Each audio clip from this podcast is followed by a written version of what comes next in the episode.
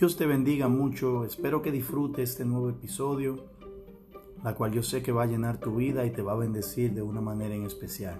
Está pues firme en la libertad con la cual Cristo nos hizo libre y no estéis sujeto al yugo de esclavitud.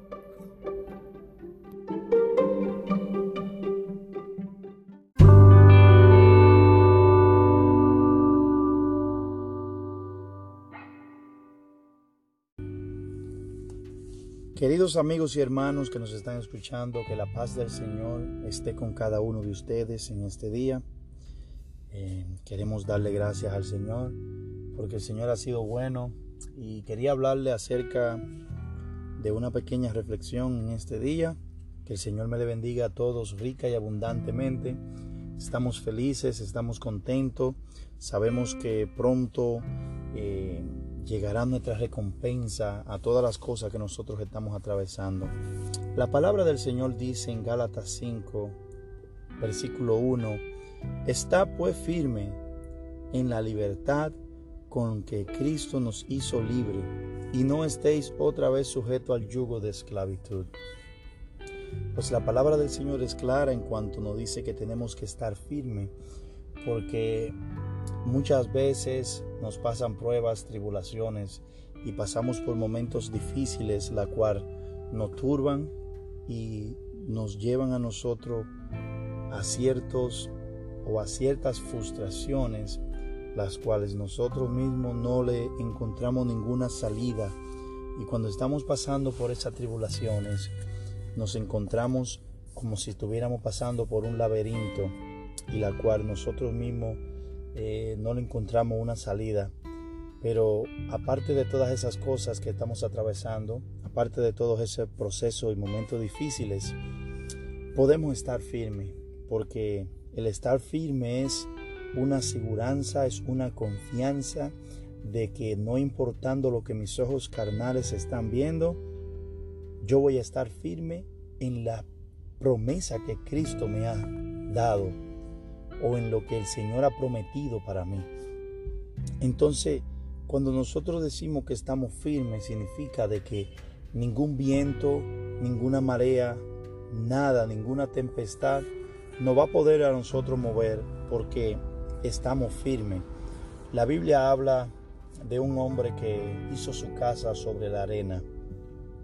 Y este construyó su casa y dice que vino el viento, vino la marea, la tempestad, y dio con gran ímpetu en esa casa, causando que esa casa se cayera y dice que fue grande su ruina. Pero también hubo un hombre que creó su casa sobre la roca, la cual vinieron los vientos, vinieron la marea, las tempestades, vinieron los huracanes y esa casa se mantuvo firme porque su firmamento y su fundación no estaba fundada sobre la arena, que es no es algo firme, sino es algo que es muy fácil para mover. Pero la roca donde la tenía construida este hombre estaba firme. Y esto es símbolo de Jesús. ¿En dónde está nuestra firmeza? ¿Tu firmeza está puesta en la arena? ¿O tu firmeza está puesta en las finanzas? En las situaciones que nos ocurren cada día en la vida, o tu situación, o tu promesa, o tu firmamento está en la roca, la cual es Cristo Jesús, el que nos sostiene, el que nos ayuda y nos levanta y nos da nueva vida y nos hace estar firme. Así que cuando este versículo dice, está pues firme en la libertad con la que Cristo nos hizo libre, ya Cristo pagó el precio. Cuando nosotros fuimos libres con aquel sacrificio de la cruz del Calvario. Cuando aquel Señor, sin importar su condición, sin importar las circunstancias, sin importar la condición de nosotros, Él nos vio con ojo de amor y dijo, yo lo voy a hacer libre de ese pecado. Yo lo voy a libertar. Por eso es que no debemos pisotear la sangre de Jesucristo porque esa sangre costó mucho sacrificio. Esa sangre derramada en la cruz del Calvario por ti, por mí, para darnos salvación, para darnos vida, para sanar nuestras enfermedades. costó mucho.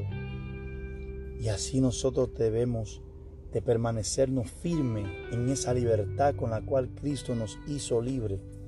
Porque muchas personas hoy en día quieren retornar para atrás. Pero ¿qué pasa?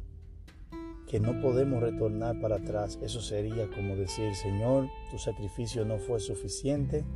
Señor, tu sacrificio no valió la pena en mi vida. Después que vimos los cambios en nuestra vida, en nuestra familia. Después que nosotros vimos cómo nadie podía dar ni siquiera un centavo por cada uno de nosotros, el Señor dijo, yo voy a derramar mi sangre por Él por eso no debemos pisotear la sangre de Jesucristo, porque nosotros somos su gran tesoro, somos linaje escogido, nación santa, pueblo de Dios. Y dice la Biblia que estamos juntamente con Él sentado.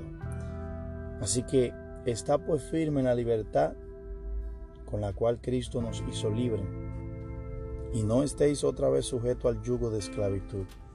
O sea que antes era una esclavitud. No era como que si teníamos libertad, porque mucha gente confunde la libertad con el libertinaje. Libertinaje es a lo que se te pegue tu gana, pero recuerda que cuando tú estás haciendo lo que se te pegue tu gana, la vida te va a pasar factura en un futuro, la cual vas a tener que pagar todas esas facturas que tú tienes pendiente con la vida. Y recuerde que ninguno de nosotros, por más lindo que seamos, o por más posicionado que estemos, o por más grande que seamos, todos nacemos y todos vamos a morir y todos vamos a ser juzgados en ese gran juicio. Y la pregunta es, ¿qué le vas a contestar al Señor cuando estés en ese gran trono para ser juzgado?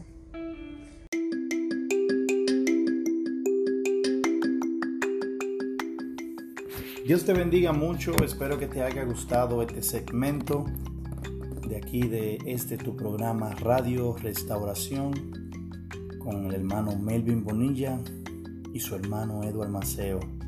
Para adelante en el Señor y recuerda que la paz de Dios esté siempre en tu corazón y en cada uno de ustedes. En el nombre de Jesús. Amén.